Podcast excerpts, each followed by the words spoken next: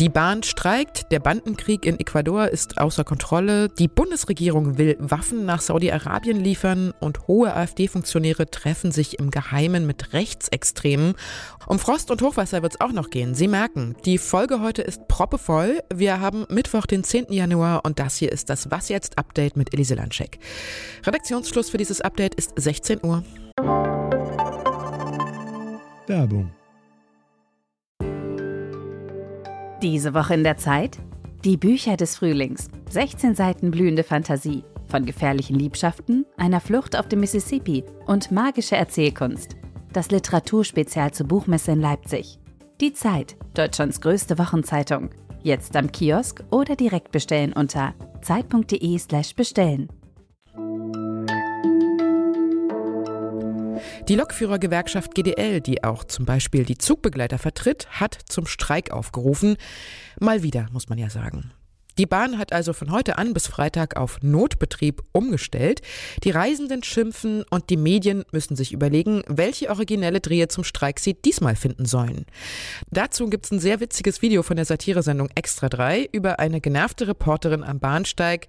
Und das will ich Ihnen nicht vorenthalten. Hier jetzt ein paar Bahnstreikbilder aus unserem Archiv. Neudreh lohnt sich da ja nicht, ist ja eh immer das Gleiche. Leerer Bahnsteig, Menschen vor einem Infopoint, genervte Frau. Ich bin mittlerweile so genervt. Lokführer guckt aus Lok. Total spannend. Unsere Reporterin Maria Mast hat sich für ihren Text bei Zeit Online ein bisschen was anderes einfallen lassen. Sie ist in dieser Woche mal einen ganzen Tag lang Bahn gefahren und hat sich mal den Alltag eines Zugbegleiters angeschaut, der heute auch streikt. Und auf dieser Fahrt war dann doch ganz schön viel los. Hallo Maria. Hallo Elise. Was musste denn der Zugbegleiter, mit dem du unterwegs warst, alles so schaffen während der Fahrt? War alles dabei. Also direkt nach Fahrtbeginn hat eine Frau einen versuchten Diebstahl gemeldet. Im Bordbistro war natürlich die Kaffeemaschine nicht betriebsbereit. Ähm, am Ende haben wir einen Raucher im Raucherbereich stehen lassen. Der wollte eigentlich nur kurz aussteigen und hat dann sein sehr, sehr großes Gepäck bei uns im ICE gelassen und wir sind nur mit dem Gepäck weitergefahren. Wir mussten uns um eine verwirrte ältere Dame mit Hund kümmern und ähm, natürlich hatten wir auch Verspätung. Was hat er denn gesagt? Warum findet er den Streik wichtig? Also es streiken ja jetzt die GDL-Mitglieder und denen geht es vor allem um drei Dinge. Denen geht es um mehr Gehalt, äh, denen geht es um den vollen Inflationsausgleich und ihnen geht es auch um die schrittweise Absenkung ihrer Arbeitszeit auf 35 Stunden pro Woche. Das ist den Mitarbeitern auch deshalb so wichtig, weil die Verspätungen der Züge weiterhin zugenommen haben. Also letztes Jahr war wieder ein extrem verspätungsreiches Jahr und da ärgern wir uns als Fahrgäste natürlich immer drüber.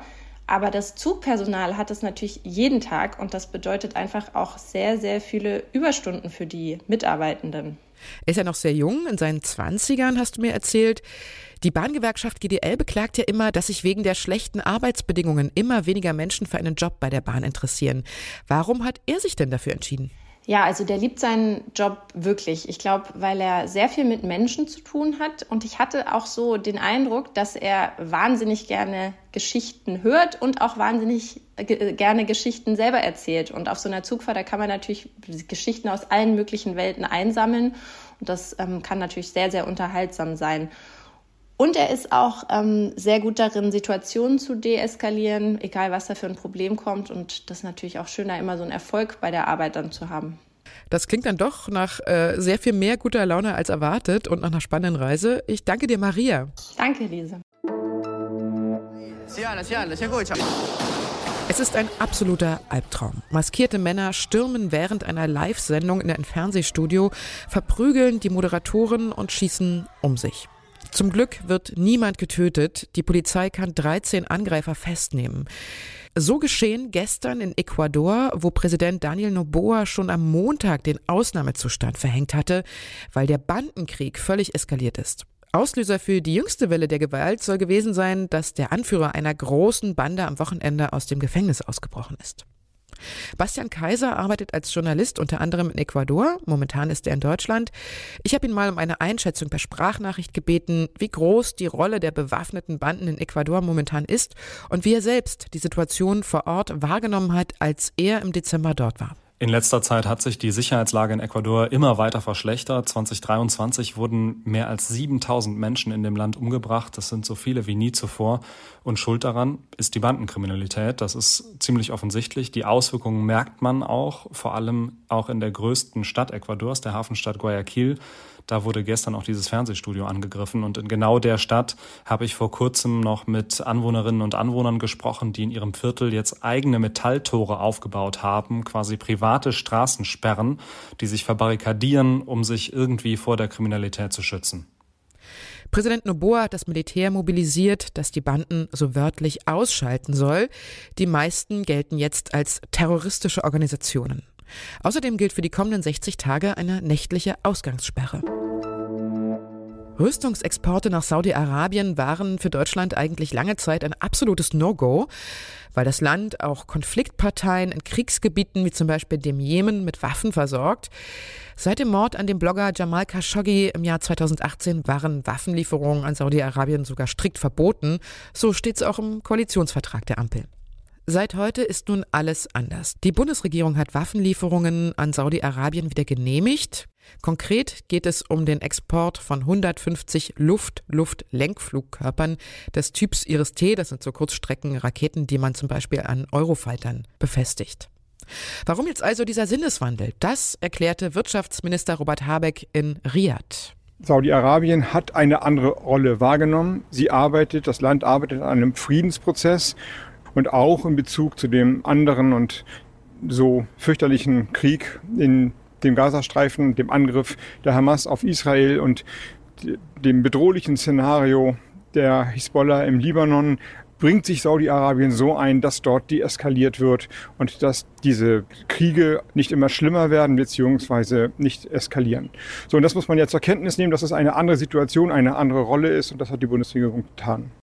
Außenministerin Annalena Baerbock steht auch hinter den Waffenlieferungen, aber es mehren sich auch kritische Stimmen von SPD und Grünen. Die verweisen dann unter anderem auf die Menschenrechtslage in Saudi-Arabien.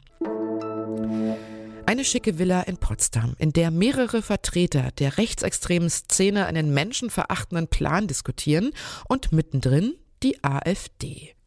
Nach einem Bericht des Recherchekollektivs Korrektiv sollen hochrangige AfD-Funktionäre an einem Treffen in der Villa teilgenommen haben, bei dem es unter anderem auch um eine massenhafte Ausweisung von Migranten und Migrantinnen ging, übrigens auch um diejenigen mit einem deutschen Pass. Der Chef der rechtsextremen identitären Bewegung, Martin Sellner, soll dabei gewesen sein.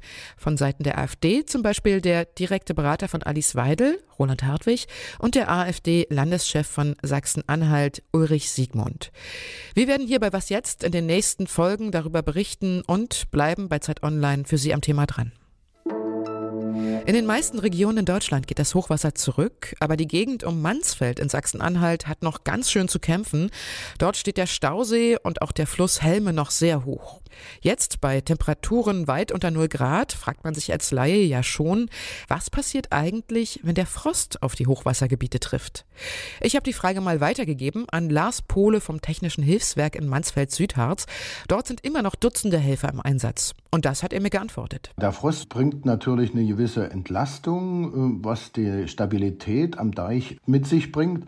Aufgrund dessen, dass die Sandsäcke halt anfrieren und somit praktisch eine gewisse Stabilität sich dort äh, ergibt. Das funktioniert natürlich so lange, bis wie das gefroren ist. Wenn das wieder auftaut, haben wir natürlich die gleiche Situation wie vorm Frost.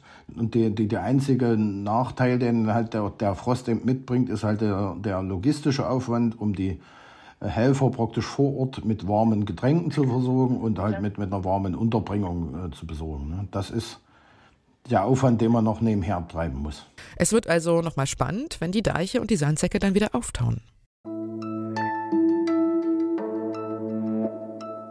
Was noch?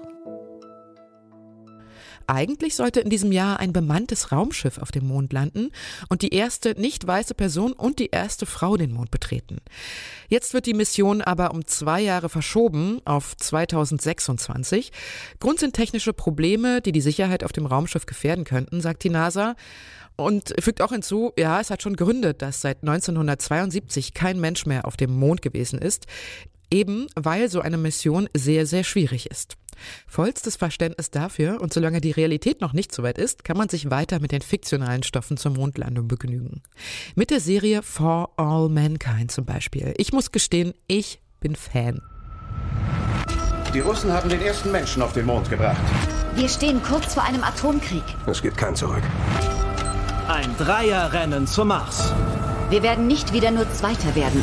Bei der NASA arbeiten in der Serie sehr viele Frauen als Astronautinnen und überhaupt ist der ganze Verlauf der Weltgeschichte ziemlich anders.